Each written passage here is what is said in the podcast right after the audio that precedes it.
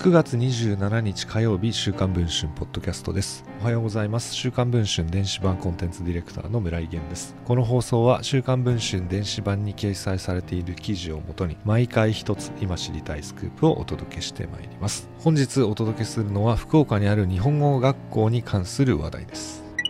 昨年10月に職員が在籍するベトナム人留学生を鎖と南京錠で拘束した行為が人権侵害だと認定され今年9月7日出入国在留管理庁に日本語学校としての告示を抹消する処分を受けた福岡市にある西日本国際教育学院。同庁は現在も在籍している留学生約630人についても転校させるよう指導する方針だといいます。今回西日本国際教育学院の複数の現役職員が週刊文春の取材に応じ学院が所有する2つの学生寮に関して衛生状態を含めた住環境が劣悪であり9月中に意識不明で緊急搬送される入居者が相次いでいたことを明かしました。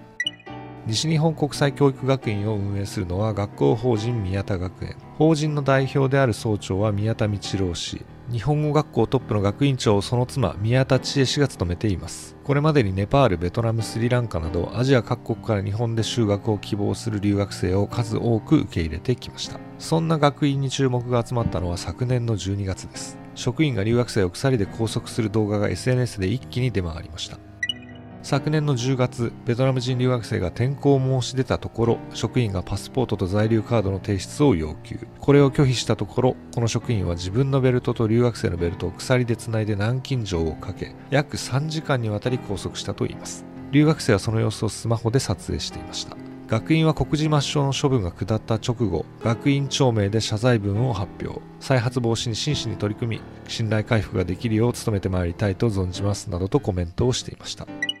しかし現役職員 A さんによると問題はこれだけではないと言います。学院には学生のための寮が2つあり、学生たちは入学後6ヶ月はそこで生活することになっていると言いますが、その寮の住環境が非常にひどい状態だと言います。この2つの寮はシリウス会館と高木寮。家賃は月2万5千円で学費とは別だと言います。問題が起きたのは高木寮。今年の4月から7月末にかけて本来は居住用の部屋ではないミーティングルームに子供用の2段ベッドを並べ留学生を生活させていたといいます。こうしたミーティングルームを改造した部屋は3つありそれぞれ8人8人21人がすし詰め状態で居住させられていたといいます。2段ベッドの下に2人が寝ていたこともありタコ部屋といっても過言ではない状況だったといいます。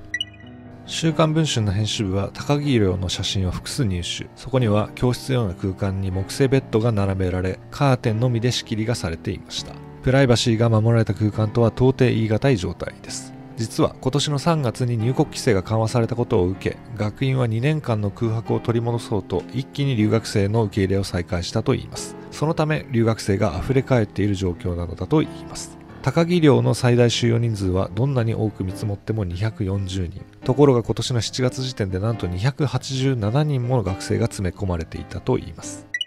問題はそれだけではありません。高木寮はかなりの築年数が経過し幽霊マンションみたいな状態だったといいます。別の職員 B さんによると高木寮はボロボロで廃墟も同然一部の床が腐ってぐちゃぐちゃになっており強烈な悪臭を放っているといいます。